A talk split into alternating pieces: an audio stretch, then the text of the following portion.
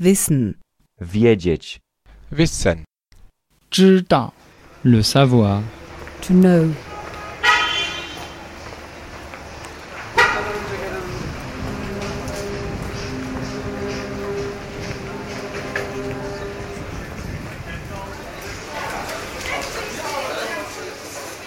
Sind sie überflüssig? Eine unverschämte Frage. Überflüssig sind immer nur die anderen. Von uns kann es nie genügend geben. Dabei, ein Kleinbauer aus der dritten Welt lebt samt seinen acht, neun oder zehn Kindern um ein Vielfaches nachhaltiger als ein Großstädter einer der Metropolen des Nordens.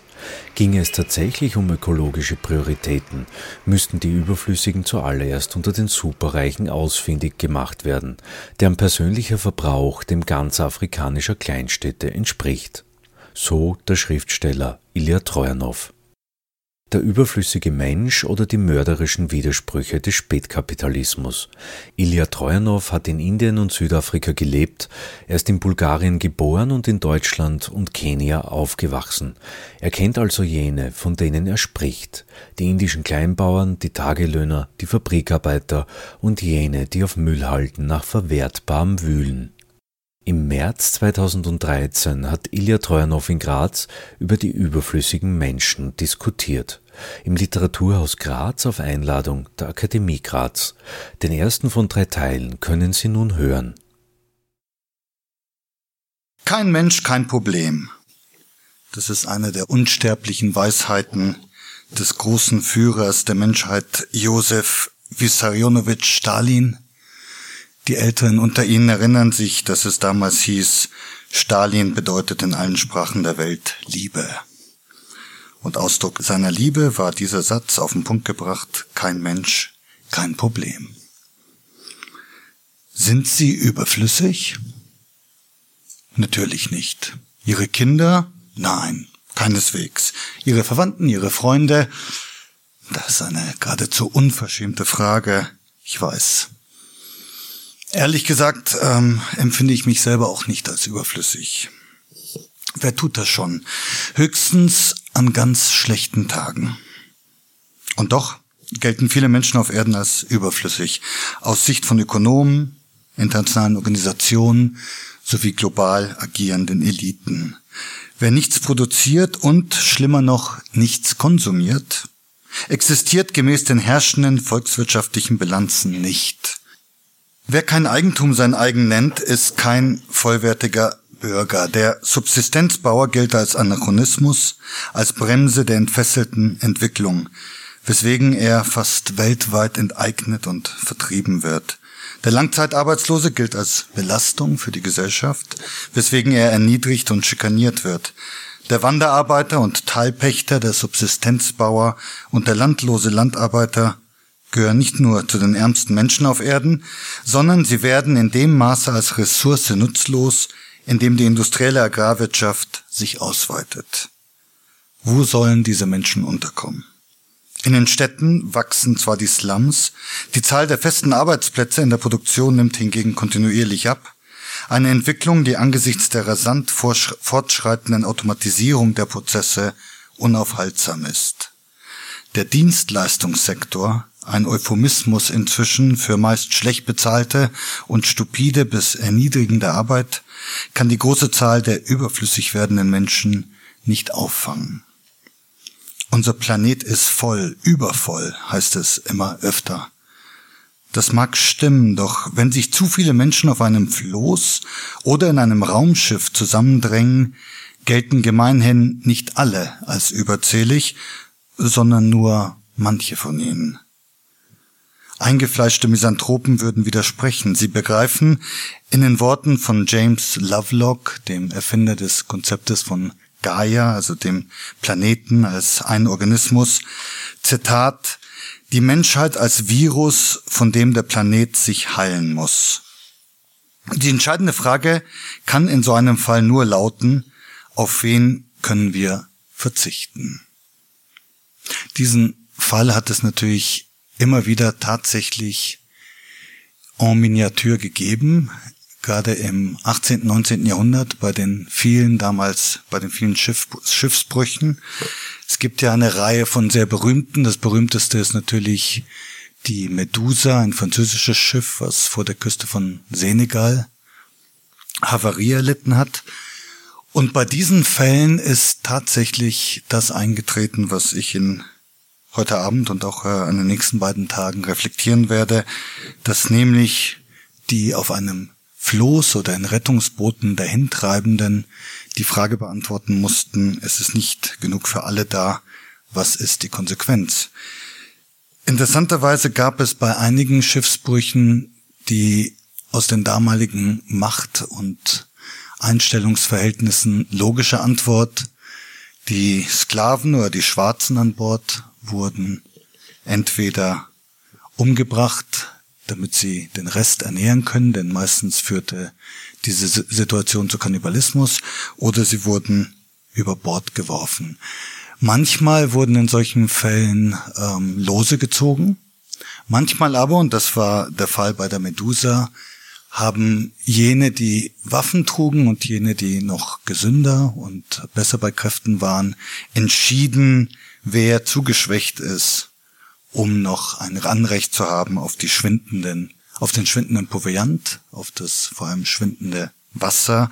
Im Fall der Medusa war es nicht mal Wasser, sondern Wein. Und äh, so wurden dann jene, die dann als überzählig begriffen wurden, über Bord geworfen. Diese Frage, auf wen können wir verzichten, wird selten objektiv reflektiert, sondern meist von der Evidenz der Machtverhältnisse beantwortet. Die Schwächsten werden über Bord geworfen oder aufgefressen.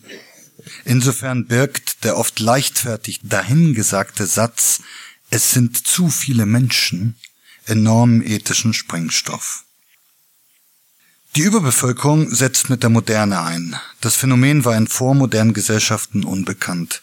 Mit dem Beginn der Industrialisierung wurden Teile der westeuropäischen Bevölkerung überzählig, zuerst in Großbritannien, dann in anderen Ländern Westeuropas. Das Kleinbauertum und das ländliche Handwerk gingen massenhaft ein. Die entwurzelten Menschen bildeten das Reservoir eines städtischen Proletariats, das als billige Arbeitskraft zwar eine wirtschaftliche Explosion ermöglichte, zugleich aber von beachtlicher revolutionärer Sprengkraft war. Die Lösung lag auf der kolonialen Hand. Die vormodernen Regionen dienten als Auffangbecken für die Überbevölkerung der industriell sich entwickelten Gesellschaften, weswegen die Vorfahren der meisten Bewohner Nordamerikas, Australiens, Neuseelands, Südafrikas und so aus unseren Breiten stammen. Überbevölkerung war also zunächst ein westeuropäisches Problem, was uns ironisch erscheinen mag, da wir dieser Tage eher mit Hiobsbotschaften von unserem drohenden Aussterben konfrontiert sind. Ich weiß nicht, ob Sie sich erinnern, vor einigen Jahren gab es einen bekannten deutschen Politiker, der mit der Parole versucht hat, eine Wahl zu gewinnen, lieber Kinder als Inder. Als sich die Industrialisierung allmählich durchsetzte, trat Robert Malthus, britischer Nationalökonom und Sozialphilosoph, auf die Bühne und entwickelte sein Bevölkerungsgesetz, das in der berühmten Quintessenz kulminierte, Zitat, ein Mensch, der in einer schon okkupierten Welt geboren wird, wenn seine Familie nicht die Mittel hat, ihn zu ernähren, oder wenn die Gesellschaft seine Arbeit nicht nötig hat, dieser Mensch hat nicht das mindeste Recht, irgendein Teil von Nahrung zu verlangen und er ist wirklich zu viel auf der Erde. Bei dem großen Gastmale der Natur ist durchaus kein Gedeck für ihn gelegt. Die Natur gebietet ihm abzutreten und sie säumt nicht, selbst diesen Befehl zur Ausführung zu bringen. Zitat Ende. Mit anderen Worten, laut Malthus läuft die Nahrungsmittelproduktion dem Populationswachstum immer hinterher. Denn, Zitat, der allgütige Schöpfer hat uns in seiner Gnade nicht alle lebensnotwendigen Dinge in ausreichender Menge zur Verfügung stellen wollen. Abgesehen, Zitat Ende, abgesehen von der Frage, wieso ein so schlecht vorausplanender Schöpfer sowohl allgütig als auch gnädig sein soll, provoziert an dieser These die Behauptung der Unausweichlichkeit. Hunger soll ein göttliches Instrument zur Vermeidung von wirtschaftlichen Krisen sein? Ein Teil der Bevölkerung soll zum Wohl der Mehrheit geopfert werden? Soziale Versuche, solche Entwicklungen zu mildern, sind laut Malthus auf schärfste abzulehnen. Zitat. Wenn ein Mann von seiner Arbeit nicht leben kann, so ist das für ihn und seine Familie eben nicht zu ändern. Sozialgesetze sind schädlich. Sie ermöglichen den Armen, Kinder in die Welt zu setzen. Zitat Ende. Wenig überraschend, dass die Thesen von Robert Malthus heute, da die Globalisierung als Endresultat der Kolonialisierung alle migratorischen Überlaufbecken gefüllt hat und Modernität kein Privileg mehr, sondern universeller Zustand ist, eine bemerkenswerte Renaissance erfahren. Was könnte künftig als Ventil für den Dampf des Bevölkerungsüberdrucks dienen? Das gilt den Eliten als vordergründige Aufgabe. Wer auch nur oberflächlich die Sarrazin-Debatte verfolgt hat, dem wird diese Argumentation bekannt vorkommen. Sie ist nützlich wie auch tröstlich, erlaubt sie doch dem westlichen Bürgertum auf die Rhetorik von Menschenrechten, der Erhabenheit der eigenen Aufgeklärtheit und der Humanität der eigenen Bestrebungen zu beharren. Hungersnöte und andere sozialen Katastrophen erweisen sich nicht als Malaise des Systems oder als Auswüchse der eigenen Prioritäten, sondern als Naturgesetze, beziehungsweise als Folgen einer übermäßigen Zeugungsfähigkeit der Armen. Wer von uns hätte nicht schon einmal in seinem Bekanntenkreis den beiläufig geäußerten Satz vernommen, Zitat, die Afrikaner oder die Inder oder die Roma setzen zu viele Kinder in die Welt. Malthus ist der große Befreier, nicht nur vom schlechten Gewissen, wie Jean Ziegler schreibt, sondern von der Einsicht in die eigene Mitschuld. Nach Schätzungen der FAO, der Ernährungs- und Landwirtschaftsorganisation der Vereinten Nationen, sterben jährlich 18 Millionen Menschen an Unterernährung. Allerdings ist die Zahl der hungernden Menschen prozentual zurückgegangen von 26 Prozent in der Periode zwischen 1969 und 71 auf 13 Prozent zwischen 2005 und 2007 was vor allem an der sogenannten grünen Revolution liegt, einem enormen Effizienzschub in der Landwirtschaft. Alle fünf Sekunden also verhungert ein Kind unter zehn Jahren. Jedes Jahr bringen unterernährte Mütter unterernährte Kinder zur Welt. Etwa eine Milliarde Menschen leidet unter Hunger. Einziger Ausweg ist für viele der Selbstmord. Allein im Jahre 2009 haben sich 17.368 indische Kleinbauern umgebracht 2010 waren es laut der medizinischen Fachzeitschrift The Lancet an die 19.000. Seit 1995 haben sich allein in Indien insgesamt rund 270.000 Menschen aus unfreiwilliger Verzweiflung das Leben genommen. Kann dieses massenhafte Sterben überhaupt verhindert werden? Rein rechnerisch betrachtet zweifellos. Weltweit werden genügend Nahrungsmittel produziert, damit keiner hungern müsste. Die meisten Krankheiten, an denen Kinder in der dritten Welt sterben, könnten mit einem Aufwand von einigen Dollar pro Kind vermieden bzw. geheilt werden. Jährlich sterben 2,2 Millionen Menschen, überwiegend Säuglinge und Kleinkinder, an Durchfallerkrankungen, Folge meist von kontaminiertem Trinkwasser, denn etwa die Hälfte der Weltbevölkerung verfügt über keine ausreichende Wasserversorgung. Weder Hunger noch Verelendung müssen also sein. Es handelt sich nicht um ein Naturgesetz sondern um Massenmord durch Unterlassung. Die Hungersnöte in China, Britisch-Indien und der Sowjetunion sowie in der von der Wehrmacht besetzten Gebieten Osteuropas gelten inzwischen unter Historikern als Genozid, unabhängig davon, ob sie in den erfolgten Ausmaßen intendiert waren. Sie hätten verhindert werden können, doch sie wurden hingenommen als notwendiges oder gar erwünschtes Übel. In Kreisen der wirtschaftlichen Machteliten wird neuerdings ein erstaunlicher posthumanitärer Cocktail aus neo-malthusianischen und fundamentalistisch-sozialdarwinistischen Positionen gemixt. Schon 1996 erklärte CNN-Gründer Ted Turner der Naturzeitschrift Audubon, Zitat, eine Bevölkerung von weltweit 250 bis 300 Millionen Menschen also ein Rückgang von um etwa 95 Prozent wäre ideal für den Planeten. Zitat Ende. Im Alter nicht nur weise, sondern auch nachsichtiger geworden, formulierte Ted Turner 2008 beim Philadelphia World Affairs Council das hehre Ziel, die Weltbevölkerung auf zwei Milliarden zu verringern. zum Wohle der Natur wohlgemerkt. Wie eine solche Welt aussehen könnte, lebt er selbst vor. Als größter Landbesitzer der Vereinigten Staaten hat Ted Turner gewaltige Gebiete quasi entmenscht und selbst die nachhaltige Nutzung durch die Anwohner verboten. Auch der noch reichere Bill Gates propagiert eine drastische Reduktion der Bevölkerungszahl. In einer Rede aus dem Jahre 2010 schätzt er, dass durch, Zitat, neue Impfstoffe und bessere Gesundheitsversorgung, vor allem im Bereich der Fortpflanzung, die Weltbevölkerung, die in absehbarer Zeit auf neun Milliarden anwachsen werde, um zwischen 10 bis 15 Prozent verringern werden, verringert werden könnte also ungefähr um knapp eine Milliarde.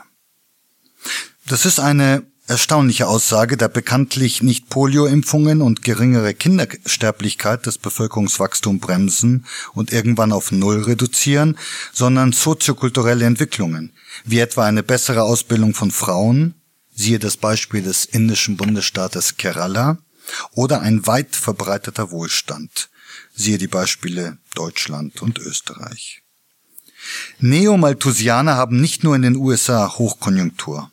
Die russische Zeitschrift Ekologicheski Postmodern, also ökologische Postmoderne, publizierte vor einigen Jahren einen Bericht zu diesem Thema, der unter anderem eine Tabelle für das Jahr 2007 über, Zitat, Länder der Welt mit überflüssiger Bevölkerung, Zitat Ende, enthielt.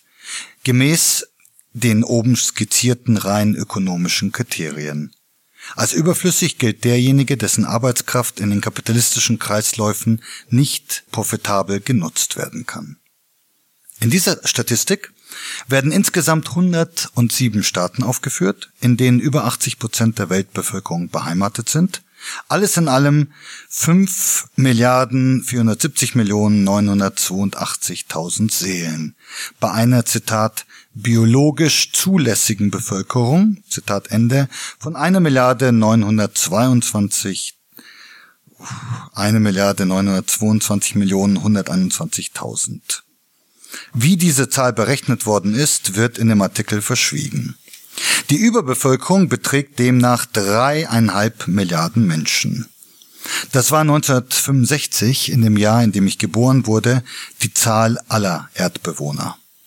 Einen extrem deftigen Menschenüberschuss verzeichnen laut diesem Artikel China mit 860 Millionen und Indien mit 938 Millionen, so dass dort Menscheneinsparungen der ganz besonderen Art erforderlich werden dürften.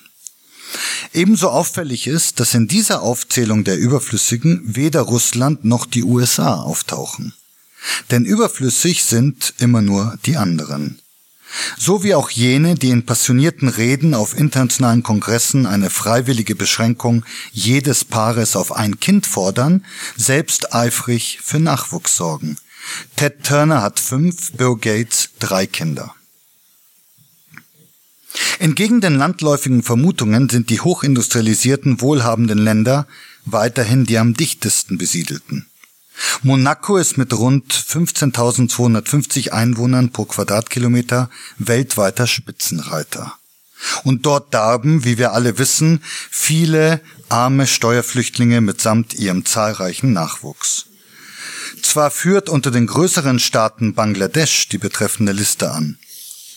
Doch dahinter folgen Länder wie Taiwan mit 616 und die Niederlande mit 488 Einwohnern pro Quadratkilometer somit der überfüllteste Staat der Europäischen Union, die einen Durchschnitt von 117 Einwohner pro Quadratkilometer aufweist.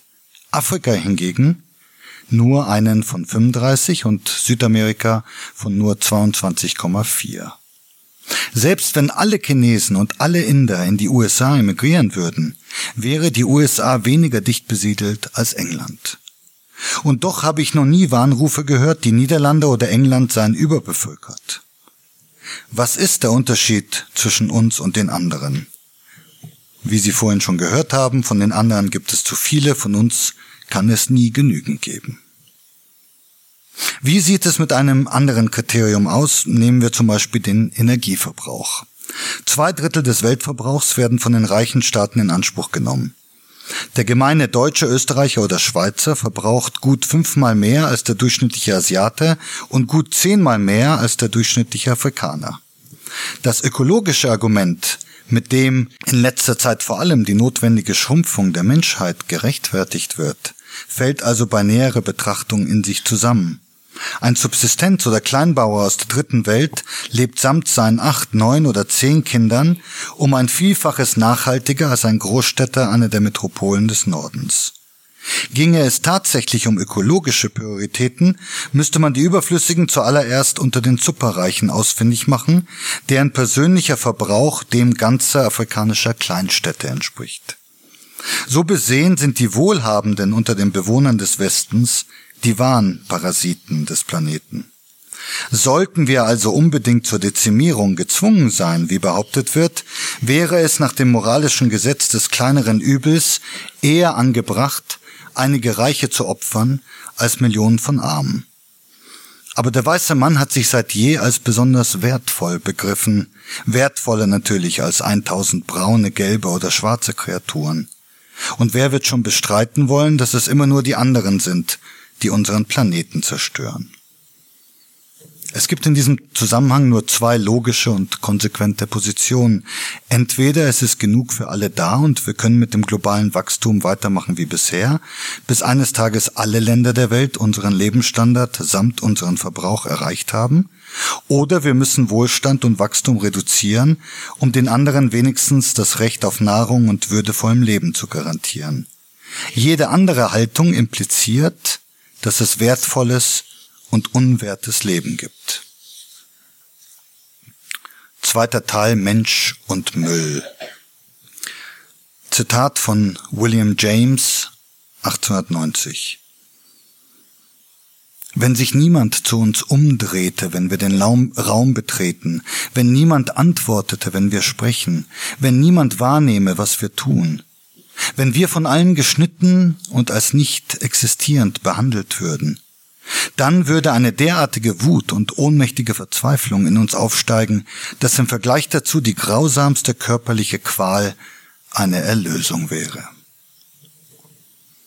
Da abgesehen von einigen Stämmen in Papua-Neuguinea und entlang des Amazonas alle Menschen auf Erden den globalen Märkten ausgesetzt und somit vom Geld abhängig sind und alles, was sie umgibt und was sie herstellen, quantifiziert und kommerzialisiert worden ist, gibt es nur noch zwei bestimmende Realitäten. Markt und Müll. Ersteres funktioniert gottgleich, ergo gütig und gnädig, Zweiteres türmt sich auf, wird vergraben, verbrannt oder exportiert, Hauptsache aus den Augen geschafft.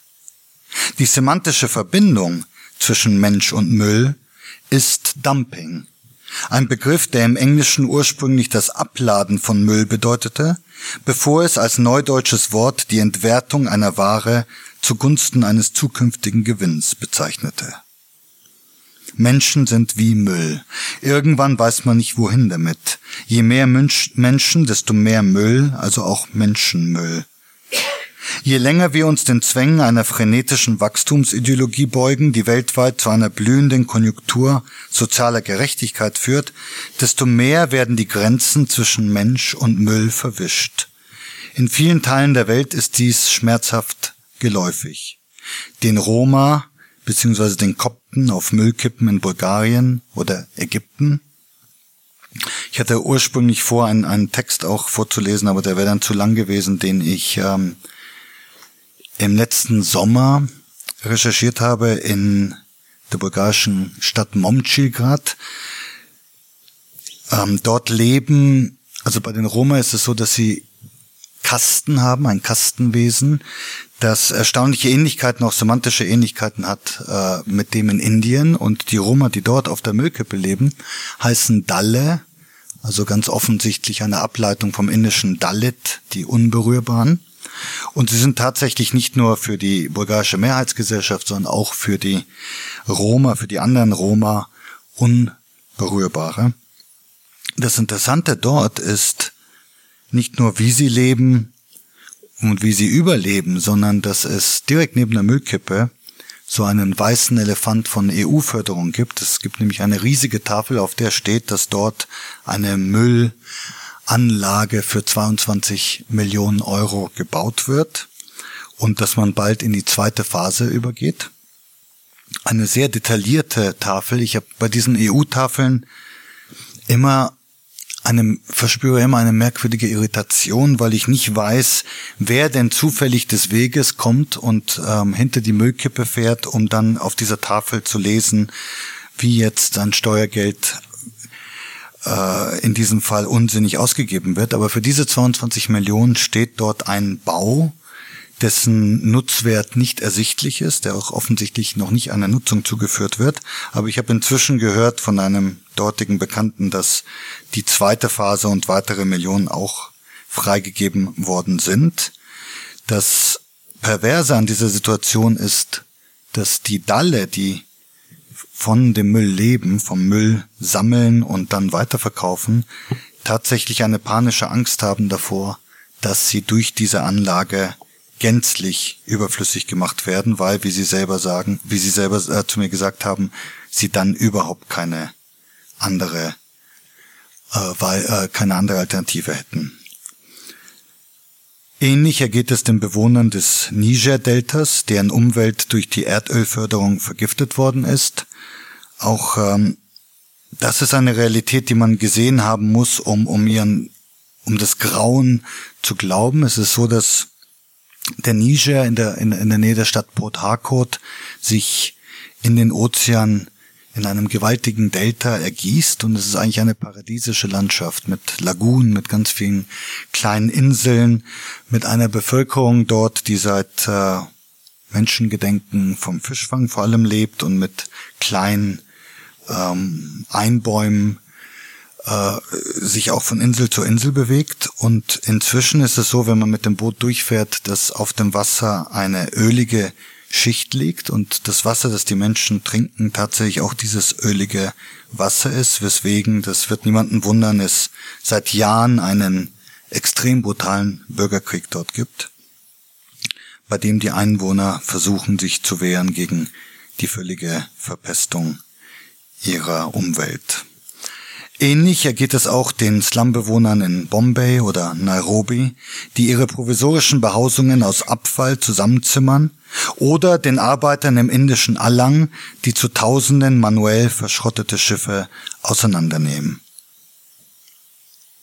Das ist auch sehr eindrücklich. Man, man fährt dann in Alang entlang ähm, des Strandes und es werden aufgetürmt quasi fein säuberlich alle Sachen, die aus dem Schiff rausgeholt werden. Das heißt, sie haben dann, ähm, so wie bei uns im Wertstoffhof, haben sie diese Türme von kleinen Tischen, von kleinen Schränken, von Fernsehern, von allen möglichen anderen Sachen, die bei der es sozusagen eine erstaunliche Homogenität des, des Objekts gibt, das in irgendeiner Weise als nicht mehr in der, in der westlichen Welt als nicht mehr nutzwertig angesehen wurde, was aber dort manuell auseinandergenommen wird und dann zu einem jeweils bescheidenen Preis, aber in dem Fall macht die Quantität dann den Profit aus, weiterverkauft wird. Und ähm, es ist sehr, sehr schwer, wenn man sieht, wie diese Tausenden von Menschen, die auch äh, kaum gekleidet sind, also meistens haben sie nur so ein, so ein Tuch um, um die Lenden äh, geworfen, wie sie ähm, mit ganz einfachen Hilfsmitteln das Bild, was einem dann leider Gottes automatisch in den Kopf schießt, sind dann Ameisen, wie sie diese gigantischen Schiffe, die aufgrund der enormen Tiden ähm, einfach an, an den Strand hineingefahren werden, wie sie die auseinandernehmen, bis irgendwann mal kaum etwas von dem Schiff übrig ist. So viel zu den verschiedenen Realitäten zwischen Mensch und Müll in der sogenannten dritten Welt, doch auch bei uns leben viele Menschen im Treibsand zwischen Erfolg und Überflüssigkeit. Sie kämpfen täglich darum, nützlich zu bleiben, wesentlich zu werden, im Wettbewerb zu bestehen, den drohenden Absturz in die soziale Irrelevanz und materielle Unterversorgung zu vermeiden. Es geht um alles. To become redundant lautet auf Englisch die inzwischen gängige Bezeichnung für den Verlust des eigenen Arbeitsplatzes. Die wortwörtliche Übersetzung bedeutet überflüssig werden. Allein die eigene funktionale Flexibilität, die zunehmend eingefordert und immer öfter unter Beweis gestellt werden muss, steht zwischen dem Einzelnen und der Müllhalde. Wer einmal auf den Müll landet, der kommt nicht zurück. Die Deutsche Bundesagentur für Arbeit ähm, hat neulich wieder Zahlen veröffentlicht. Es ist so, dass von den Langzeitarbeitslosen von 1000 nur 34 überhaupt jemals wieder Arbeit finden, also ein verschwindend geringer Teil. Daran erinnern uns täglich die Obdachlosen, ungepflegte, übelriechende Memento Mori einer drohenden gesellschaftlichen Auslöschung. In der Sprache der Soziologen heißt die neue Klasse jener, die am Rande der eigenen Überflüssigkeit leben, vielmehr dahin vegetieren, Prekariat, ein Begriff, der wohl zuerst von dem in München lehrenden Professor Ulrich Beck eingeführt wurde. Der Begriff stammt vom lateinischen precarius ab. Erbeten, erbettelt, aus Gnade erlangt, Stichwort Gnadenbrut, auf Widerruf gewährt, unsicher, unbeständig, vorübergehend. Damit bezeichnet man nicht nur die Langzeitarbeitslosen, sondern auch all jene, die unsicheren Arbeitsverhältnissen ausgeliefert sind, Zeit- und Leiharbeiter, deren Zahl in unserer Gesellschaft ebenfalls rasant anwächst. Sie alle sind Opfer einer weitreichenden Deregulierung der Arbeitsmärkte, die eine füllige Verfügbarkeit von billigen und austauschbaren Arbeitskräften zum Ziel hat. Anstelle der einstigen Arbeitsplatzsicherheit, die eine langfristige Treu- und Glaubenbeziehung zwischen Arbeitgeber und Nehmer sowie zwischen dem Einzelnen und seiner Tätigkeit beinhaltete, tritt die Kommodifizierung des Einzelnen, der als Investition nach Gutdünken des Managements sowie den vermeintlichen Zwängen eines globalisierten Wettbewerbs ohne Rücksicht auf seine Bedürfnisse eingesetzt wird und nach getaner Schuldigkeit ohne Kosten und Folgen entsorgt werden kann. Dieser Zitat Bodensatz der Gesellschaft, schichtspezifischer Nach Nachfolger des einstigen Lumpenproletariats, genießt zunehmend weniger Rechte. Nicht zuletzt, weil die Gewerkschaften an Einfluss verlieren. Er wird zu einem Bürger dritter Klasse ohne Aussicht auf Veränderung.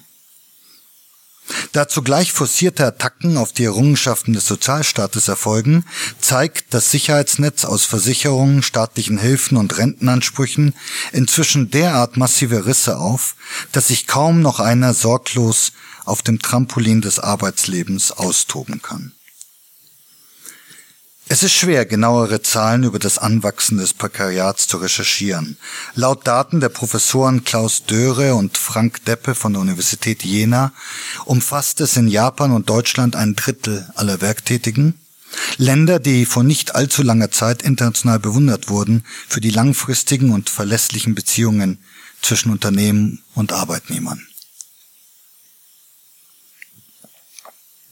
In Südkorea und Spanien ist es sogar mehr als die Hälfte. Weltweit machen Kernbelegschaften nur noch 20 Prozent aller Arbeitskräfte aus. Und viele dieser Werktätigen sind Illegale, die nicht registriert und somit für kein Amt und kein Wissenschaftler dieser Welt erfassbar sind. Die Dunkelziffer liegt also mit Sicherheit erheblich höher. Die Statistiken stammen übrigens aus dem sehr lesenswerten Buch The Precariat von Guy Standing, London 2011. Diese Entwicklung wird sich fortsetzen, denn sie ist politisch gewollt. Laut dem jüngst veröffentlichten Programm der konservativen spanischen Regierung zum Kampf gegen die grassierende Jugendarbeitslosigkeit, inzwischen fast 50 Prozent, soll viel Geld investiert werden, um junge Menschen zu Unternehmern heranzuziehen. Der kleine, selbstständige, sich selbst ausbeutende und völlig auf sich allein gestellte Dienstleister ist der künftige Held der Arbeit. Denn er belastet die Bilanzen nicht und schmälert auch nicht die Profite, er bedarf keiner Sozialnetze, keiner Absicherung, er ist ein Drahtseilartist, der beim Absturz nur entsorgt werden muss. Kein Wunder, dass mit dem Anwachsen des Prekariats auch bei uns die Zahl der Selbstmorde steigt, eine Folge des massenhaften Abstiegs in die endgültige Überflüssigkeit. Wenn die Gesellschaft einem Menschen vermittelt, dass er nicht mehr gebraucht wird, es sei denn, er ist reicher Privatier, stellt dieser seine eigene Existenz grundsätzlich in Frage. Es ist dem System bislang gelungen, ein Reservoir an leicht verfügbaren Arbeitskräften anzulegen, ohne massive Proteste zu provozieren. Die schrumpfende Mittelschicht solidarisiert sich erstaunlicherweise mit den Reichen, obwohl sie wissen müsste, dass sie so gut wie keine Chance hat, an ihrem Reichtum zu partizipieren. Die Friedfertigkeit der Bevölkerung erklärt sich vielleicht mit dem existenziellen Unterschied zwischen Reservisten und Überflüssigen. Erstere warten mit der grimmigen Energie einer letzten Hoffnung darauf, wieder einberufen zu werden in die Armee der Werktätigen. Die Überflüssigen hingegen sind Flaschen ohne Pfand, sie werden weggeworfen, und da der Mensch, abgesehen von den Organen, die er verkaufen kann, als Material kaum wertvoller ist als eine leere Weinflasche, gibt es für seine Verschrottung nicht einmal eine Abwrackprämie.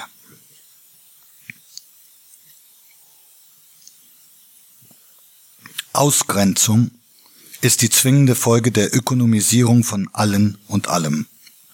Die unterschiedlichen Schichten, die Nutzlosen und die Unentbehrlichen, begegnen sich so gut wie gar nicht mehr in unserer Gesellschaft. Sie leben nebeneinander her, die Überflüssigen werden nicht gesehen und nicht gehört. Die Überflüssigen sind nicht nur arm, sondern auch sprachlos und unsichtbar. Sie sind daher ein verlässliches, und schutzloses Feindbild die Ressentiments gegen Langzeitarbeitslose blühen lassen. Das wird Ihnen bekannt vorkommen, wenn Sie gelegentlich im Zug sitzen und der Nachbar neben Ihnen die Bild oder die Kronenzeitung liest. Dann wissen Sie, dass unsere Wirtschaft vor allem daran leidet, leidet, dass es Schmarotzer gibt, die unsere extrem großzügigen Sozialhilfen ausnutzen, um in Mallorca sich ein schönes Leben zu machen. Die Mehrheit findet, dass sich diese Menschen auf Kosten der Gesellschaft ein allzu bequemes Leben machen.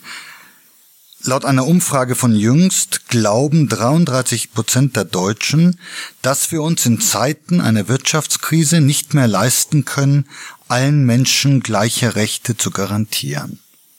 33 Prozent.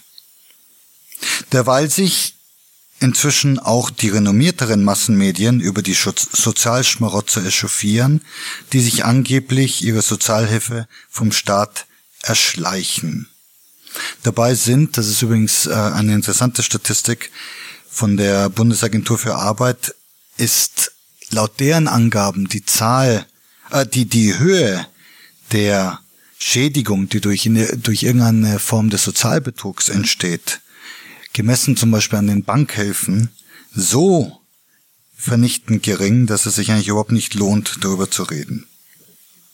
Nicht nur das, sondern während sich die Bürger darüber echauffieren, was der Hartz-IV-Empfänger sich mal wieder an 20 oder 50 Euro erschlichen hat, bunkern sie Unsummen auf Konten in Liechtenstein und der Schweiz oder auf Offshore-Accounts. Allein die Deutschen haben auf diese Art 200 50 Milliarden Euro versteckt. Bei den Vermögen gibt es kaum noch eine Mittelschicht. In Österreich besitzen die untersten 50 Prozent weniger als 5 Prozent des privaten Vermögens, während 5 Prozent der Haushalte Euromillionäre sind und zusammen fast die Hälfte des Gesamtvermögens besitzen, das sich insgesamt auf etwa eine Billion Euro beläuft. Je höher das Vermögen, desto extremer die Konzentration. Das ist auch eine erstaunliche Statistik. Das heißt, das Verhältnis bei der Vermögensverteilung zwischen 1% und 99% wiederholt sich innerhalb des 1% nochmal zwischen 1% und 99%. Je höher das Vermögen, desto extremer die Konzentration. Und das hat in den letzten vier Jahren, in diesen Jahren, in denen wir uns von dem Crash teilweise oder angeblich erholt haben, zugenommen. Ich habe erst heute bei der Zugfahrt eine neue Statistik aus den USA gelesen, dass die Einkommen in den letzten vier Jahren nach der Rettung der Banken um, um 1,4 Prozent zugenommen haben, dass aber die reichsten 10 Prozent 11,5 Prozent zugenommen haben, während der Rest 0,4 verloren hat. In Deutschland besitzen zwei Drittel der Bevölkerung fast nichts, das reichste Zehntel hingegen 61 Prozent des Vermögens. Weltweit sieht es noch viel extremer aus. Zwei Prozent besitzen mehr als die Hälfte des Gesamtvermögens. Im Jahre 2011 gab es auf Erden 1210 Dollar Milliardäre mit einem kumulierten Vermögen höher als das des Bruttoinlandprodukt Deutschlands. Wer all dies logisch und ohne Sentimentalität zu Ende denkt, dem wird klar, dass jene, die langfristig oder gar permanent keinen Beitrag zum Wohlstand der Nation leisten, parasitär leben. Schon stellt sich die Frage, wieso wir diese Parasiten durchfüttern sollen. Der US-amerikanische Präsidentschaftskandidat Mitt Romney tat dies letztes Jahr bei einem Wahlkampfdinner hinter verschlossenen Türen ohne den üblichen euphemistischen Maulkorb kund. Zitat, 47 Prozent der Bevölkerung sind Parasiten, die vom Staat abhängen, keine Steuern zahlen, Ansprüche stellen und sich zudem, das ist natürlich das Unverschämteste, als Opfer des Systems begreifen. Seine Stimme triefte vor Verachtung, wie man der im Internet kursierenden Aufnahme entnehmen kann. Übrigens ist bekannt geworden, wer diese Aufnahme gemacht hat. Es war tatsächlich ein Kellner und die Geschichte entbehrt nicht einer gewissen Ironie, weil der Kellner sein Smartphone deswegen eingeschaltet hatte, weil er ein Foto mit, mit Romney machen wollte. Und ähm, also sozusagen aus Gründen des ähm, der Nostalgie oder des Souvenir, der Souvenirlust. Und als dann mit Romney begonnen hat, über solche Sachen zu reden, hat er geistesgegenwärtig und äh, ziemlich geschockt auf äh, sein Mikrofon, also die, die Aufnahmetaste gedrückt und äh, erzählte jetzt letzte Woche bei, bei M MSNBC, dass er danach auf das gemeinsame Foto verzichtet hätte. Kaum wurde dieser ehrliche Ausrutscher ruchbar, erklärte mit Romney in einer Islands einberufenen Pressekonferenz mit zuckriger Stimme, er wolle für all diese Menschen Job schaffen, ihnen ein würdigeres Leben ermöglichen. Das ist zynische Augenwischerei. Als international erfolgreicher Geschäftemacher weiß Romney, dass es angesichts fortschreitender Globalisierung und Automatisierung unmöglich sein wird, für den allergrößten Teil dieser Menschen Arbeit zu schaffen. Demgemäß gibt es für die Eliten nur eine Alternative. Es gilt, die Armen zu bekämpfen, nicht die Armut. Die Welt ähnelt immer mehr den Zügen im indischen Bundesstaat Bihar, der rückständigsten und brutalsten Region des Subkontinents, die überwiegend noch ganz stark feudal organisiert ist. Einige wenige haben es sich in der ersten völlig klimatisierten Klasse bequem gemacht. Wie bei ÖBB wird das Essen am eigenen Sitzplatz serviert. Allerdings schmeckt das Essen in Indien besser in der ersten Klasse. Weitere Halb- und Viertelprivilegierte sind in der zweiten und dritten Klasse untergebracht, beengt, aber immerhin überdacht, vor Sonne und Regen geschützt. Der Großteil der Passagiere ist dem Wetter ausgesetzt, sitzt auf dem Dach, hängt an den Türen oder kauert zwischen den Waggons. Gelegentlich fällt einer aus Müdigkeit und Schwäche vom Zug, während weitere verzweifelte aufzuspringen versuchen oft vergeblich, denn der Zug fährt inzwischen mit einer Geschwindigkeit, die es einem unmöglich macht, wie einst in den gemütlichen Hollywood-Filmen, dem letzten Wagen hinterherzulaufen und im letzten Augenblick aufzuspringen. Die Züge rasen in die zwielichte Zukunft. Und jene, die sich von außen daran klammern, haben panische Angst, dass ihr schwächer werdender Griff eines düsteren Augenblicks erlahmen wird. Die Schattenseite des Überflusses sind die überflüssigen Menschen. Sie hörten den ersten Teil der Lesung und Diskussion von Ilya Trojanow, Der überflüssige Mensch oder die mörderischen Widersprüche des Spätkapitalismus. Den zweiten Teil hören Sie am kommenden Montag, wieder ab 10.30 Uhr auf Radio Helsinki. Eine Veranstaltung der Akademie Graz in Kooperation mit dem Literaturhaus Graz. Gestaltung und Moderation der Sendung Walter Moser